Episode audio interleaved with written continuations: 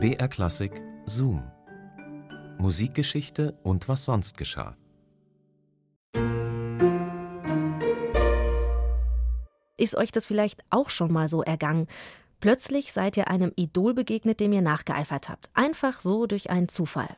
So erging es dem Pianisten und Dirigenten Leonard Bernstein mit dem Komponisten Aaron Copland. Aber erstmal hallo und herzlich willkommen zu unserem Podcast Zoom Musikgeschichte und was sonst geschah. Ich bin Christine und hier bekommt ihr skurrile Anekdoten und Geschichten aus der Welt der klassischen Musik. Jede Woche gibt's eine neue Folge für euch und die picken wir raus aus dem Radioarchiv von BR Classic. Und heute geht's also um Leonard Bernstein, der mit großer Begeisterung die Piano-Variationen von Aaron Copland spielte wobei Lenny einen besonderen Spaß daran hatte, dass er mit dieser neuen Musik jede Menge Publikum aus dem Saal vertrieb. Und dann traf er den Meister selber, per Zufall.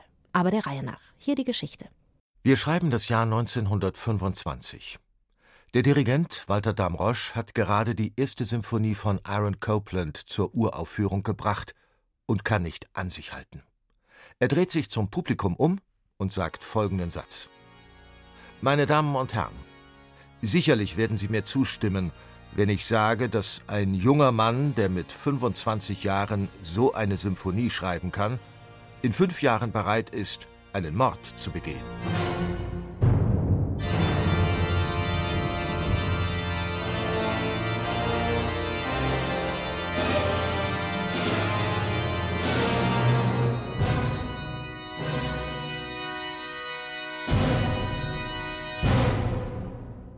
Klar, dass es nach solch einem Paukenschlag heftige Verrisse hagelt.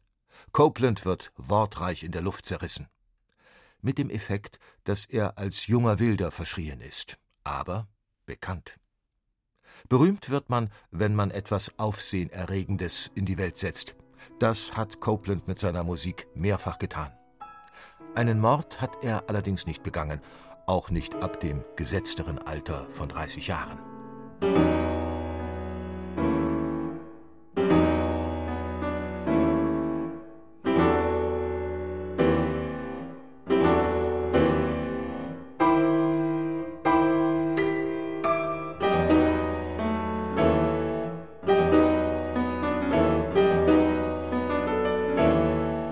Hart wie Nägel, konstatiert Leonard Bernstein über die Piano Variations von Copeland. Er liebt es, die Variationen zu spielen, besonders auf Partys, zu denen der blutjunge Pianist Bernstein eingeladen ist. Da greift er bohemianhaft überlegen in die Tasten und lässt die kleinen Sekunden lustvoll und harsch dissonieren. Bernsteins Erfahrung? Sobald ich mich ans Klavier setzte und sie zu spielen begann, konnte ich mich darauf verlassen, jeden Raum in Boston innerhalb von zwei Minuten leer zu fegen.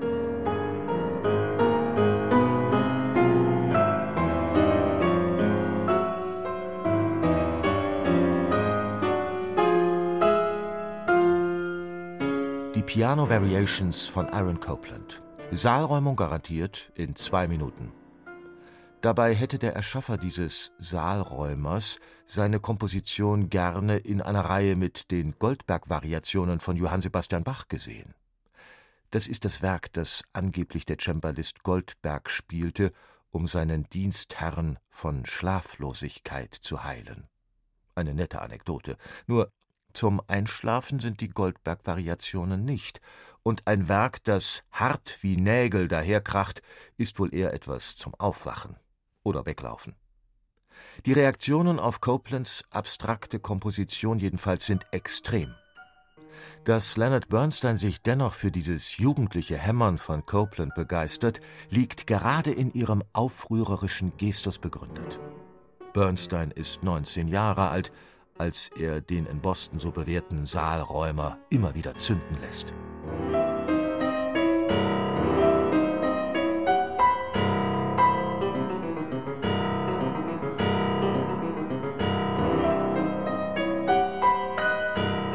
Bald darauf reist der Harvard-Student Bernstein nach New York, um mit seiner Bekannten Muriel einen avantgardistischen Tanzabend zu besuchen. Bernstein erinnert sich, rechts neben mir saß jemand, den ich nicht kannte, ein seltsam aussehender Mann in den Dreißigern. Eine Brille saß ihm auf der großen Hakennase, und mit einem Mund voller strahlender weißer Zähne grinste er Muriel breit an. Sie beugte sich quer zu ihm hinüber, begrüßte ihn und machte uns bekannt. Aaron Copeland, Leonard Bernstein. Ich fiel fast vom Balkon.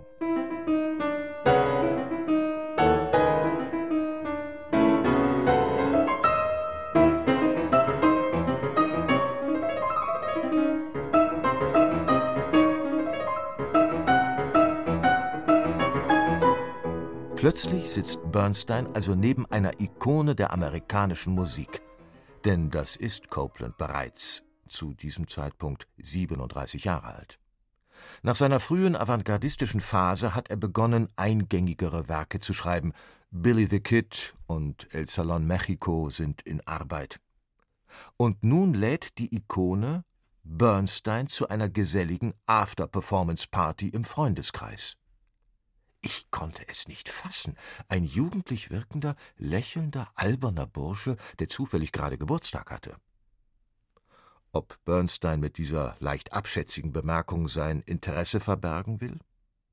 Jedenfalls setzt er sich, bei Copeland angekommen, ans Klavier und spielt den bewährten Saalräumer, die Piano Variations von Aaron Copeland, quasi als Geburtstagsständchen.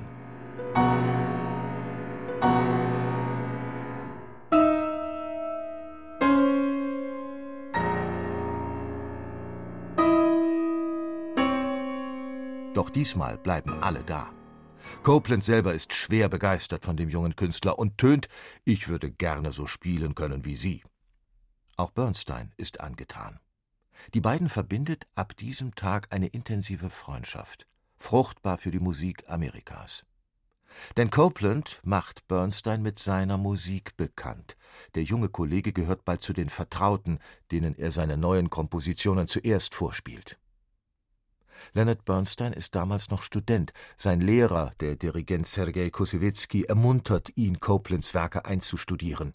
Kosewitzki selbst hatte schon als Leiter des Boston Symphony Orchestras manche Copeland-Uraufführung geleitet, ohne gleich von Mord zu sprechen.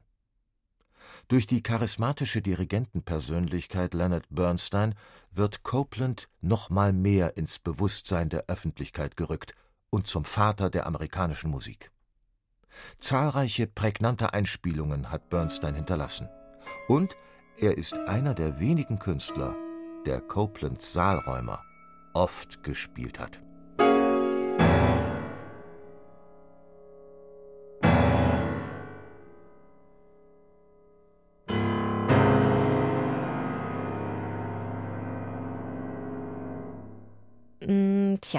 Neue Musik kann manchmal für etwas ganz anderes gut sein, als wofür sie gedacht ist. Das war ein Zoom von Wolfgang Antesberger. Zoom, Musikgeschichte und was sonst geschah, gibt's immer samstags neu in der ARD-Audiothek und überall, wo es Podcasts gibt. Und nächste Woche geht's dann um Gaetano Brunetti.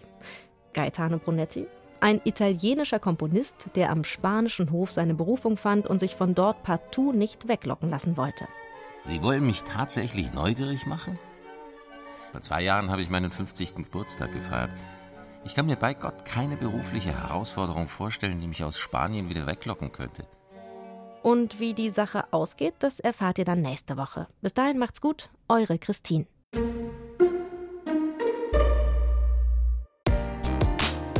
Hallo, mein Name ist Marie Jacot und ich bin Dirigentin. Hi, ich bin Miriam Welte und ich bin Bahnrad-Olympiasiegerin. Zusammen machen wir den Podcast Dein Weg, dein Ziel. Wir sprechen über Teamwork, Ausrüstung Disziplin und das Erreichen von Zielen. Hören könnt ihr den Podcast Dein Weg, dein Ziel in der ARD-Audiothek und überall, wo es Podcasts gibt. Dein Weg, dein Ziel. Präsentiert von BR Klassik.